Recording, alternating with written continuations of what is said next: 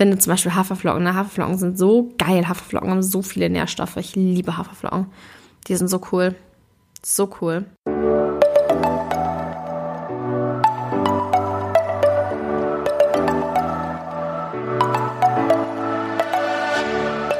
Moin und herzlich willkommen zu einer neuen Folge des Eat Pussy Not Animals Podcast, der Podcast, der dir den Einstieg in die vegane Ernährung erleichtern soll.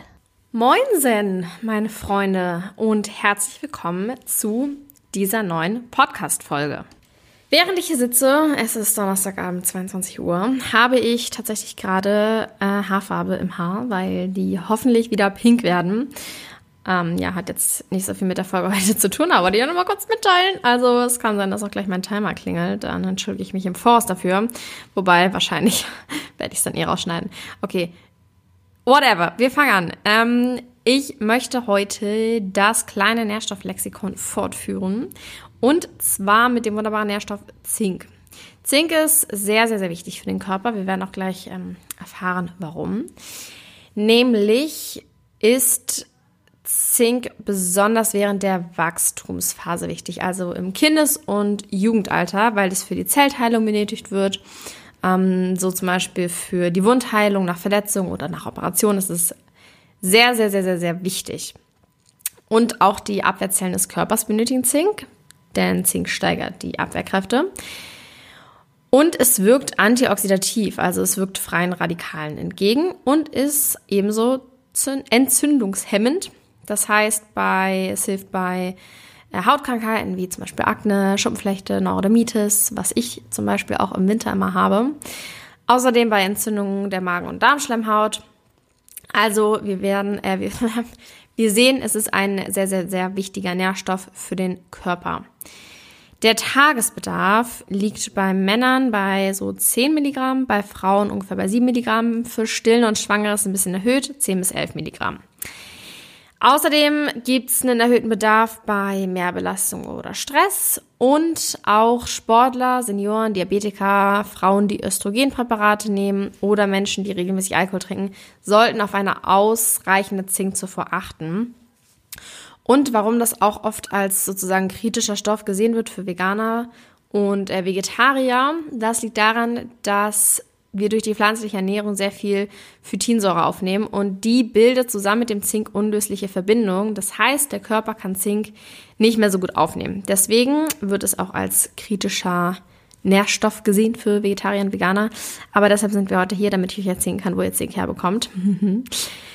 Achso, was übrigens auch ein Risiko sein kann, ist, wenn ihr eine Diät macht, also eine Reduktionsdiät, da ist es sehr kritisch, wenn man weniger als 1500 Kilokalorien täglich zu sich nimmt, muss man auf jeden Fall auch auf die Zinkzufuhr achten.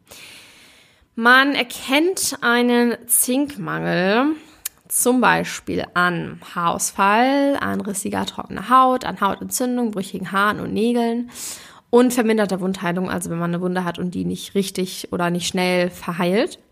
Dann bei Kindern erkennt, äh, erkennt man es natürlich an den äh, Wachstumsstörungen, außerdem an Appetitlosigkeit, Nachtblindheit, einfach an einer Schwächung des Immunsystems und eingeschränkter Leistungsfähigkeit und äh, bei Männern auch an Impotenz, denn Zink fördert die Spermienbildung. Und ja, Zink kann natürlich durch äh, eine verminderte Aufnahme, ein Zinkmangel kann natürlich durch eine verminderte Aufnahme entstehen, also wenn man einfach zu wenig Zink zu sich genommen hat. Oder durch einen erhöhten Verlust, zum Beispiel ähm, Sportler verlieren Zink über Schweiß. Oder eben, wenn man einen erhöhten Bedarf hat, also Schwangere, Stillende und wenn man dann nicht genug Zink zu sich nimmt. Logisch, ne? Jetzt habe ich ja gesagt, äh, für Vegetarier und Veganer ein bisschen schwieriger, weil das eben zu diesen unlöslichen Verbindungen führt. Deshalb kann man darauf achten, Nahrungsmittel mit viel Zink zu sich zu nehmen. Ganz besonders viel Zink ist in Vollkorngetreide enthalten. Außerdem in Kürbiskernen, diese enthalten 7 Milligramm Zink auf 100 Gramm, Sojabohnen 4,4 Milligramm Zink auf 100 Gramm und Haferflocken 4,1 Milligramm Zink auf 100 Gramm. Außerdem Linsen 3,7 Milligramm Zink auf 100 Gramm. Also kann man zum Beispiel geiles Porridge zum Frühstück essen, Dann später irgendwie einen Linseneintopf mit Kürbiskern und zum Abendbrot ein Vollkornbrot. Das wäre zum Beispiel ein Tag mit äh, viel Zinkaufnahme. Also auf jeden Fall auch Lebensmittel, die man ziemlich im normalen Alltag essen würde oder isst. Ich finde zum Beispiel Haferflocken. Ne? Haferflocken sind so geil. Haferflocken haben so viele Nährstoffe. Ich liebe Haferflocken. Die sind so cool. So cool. Aufpassen aber bei hemmenden Lebensmitteln. Das sind nämlich Lebensmittel, in denen Phytate drin sind, zum Beispiel rohes Getreide. Dann Tannine können auch äh, hemmend wirken, also in Tee und Kaffee. Sollte ich auch darauf achten, weil ich sehr, sehr viel Kaffee trinke.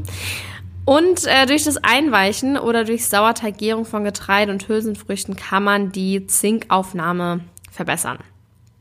Was auch cool ist, Zink in Kombination mit Protein oder Zitronensäure. Das fördert nämlich ebenfalls die Verfügbarkeit. Wenn man aber auf Nummer sicher gehen möchte, kann man natürlich auch einfach äh, Zink in Form von Nahrungsergänzungsmittel zu sich nehmen. Man sollte allerdings aufpassen, dass man da nicht zu viel nimmt, denn eine dauerhaft überhöhte Zinkzufuhr kann auch negative gesundheitliche Auswirkungen haben. Das Bundesinstitut für Risikobewertung empfiehlt zum Beispiel bei einer unzureichenden Aufnahme über die Nahrung täglich höchstens 6,5 äh, Milligramm Zink extra aufzunehmen. Also da aufpassen, dass man nicht zu viel Zink zu sich nimmt, weil das ist auch nicht so gut. Was ich übrigens früher mal dachte, was sich jetzt herausgestellt hat, dass es ein völliger, völliger Irrglaube ist. Ich hatte immer irgendwie so weiße, oder habe ich manchmal immer noch, so weiße Flecken auf meinen äh, Fingernägeln. Ich weiß nicht, ob ihr das kennt, bestimmt, oder? Kennt irgendwie jeder. Und meine Freundin in der Schule, die meinte irgendwie immer, dass das Kalziummangel oder Zinkmangel ist. Ich glaube, sie hat immer Zinkmangel gesagt. Und ihre Mom hat dann immer genau deswegen, wegen den Fingernägeln, äh, so ein extra Zink halt zu sich genommen. Ich habe dann aber irgendwann herausgefunden tatsächlich, dass das gar nichts damit zu tun hat. Denn äh, die kommen halt einfach nicht durch Nährstoffmangel, sondern durch kleine Entzündungen oder Verletzungen der Nagelwurzel halt komplett was anderes. Also zum Beispiel, wenn man irgendwie sich stößt oder eine falsche Maniküre hat oder auch wenn man Nägel kaut, dann können halt solche ähm, Verletzungen entstehen, die die Verhornung des Nagels stören. Und wenn die halt nicht wieder so komplett zusammenwachsen, die Verletzungen, dann entstehen Lufteinschlüssel und die sehen wir halt als weiße Ver Verfärbungen. Heißt übrigens in der Fachsprache, Alter, ich kann nicht reden heute. Wow. In der Fachsprache heißen diese Flecken Leukonychia punctata. Ich weiß nicht, wie man das richtig ausspricht. Ähm, hat auf jeden Fall nichts mit Nährstoffmangel zu tun, sondern sind einfach kleine Verletzungen im Nagel. Und ja, kann ich mir bei mir auch ganz gut vorstellen, weil ich mich immer überall stoße. Fun Fact, ich habe mir tatsächlich vor einem Jahr ungefähr mein Zeh gebrochen, meinen kleinen, weil ich gegen mein Bett gelaufen bin beim Aufstehen. Das war echt so, wow. Wow, well done. Ja. äh, gut, ist ein anderes Thema. Ich hoffe, diese kleine, kurze, aber schnelle, nein, schnelle, aber informative Folge über Zink hat euch bereichert und ihr wisst jetzt, was ihr für Nahrungsmittel essen müsst, um Zink ausreichend aufzunehmen. Generell empfiehlt es sich einfach regelmäßig bei einem Arzt durchchecken zu lassen, wie eure Blutwerte sind, ob ihr von jedem Nährstoff genug habt oder ob ihr irgendwelche Mangelerscheinungen habt. Sehr, sehr wichtig auf jeden Fall.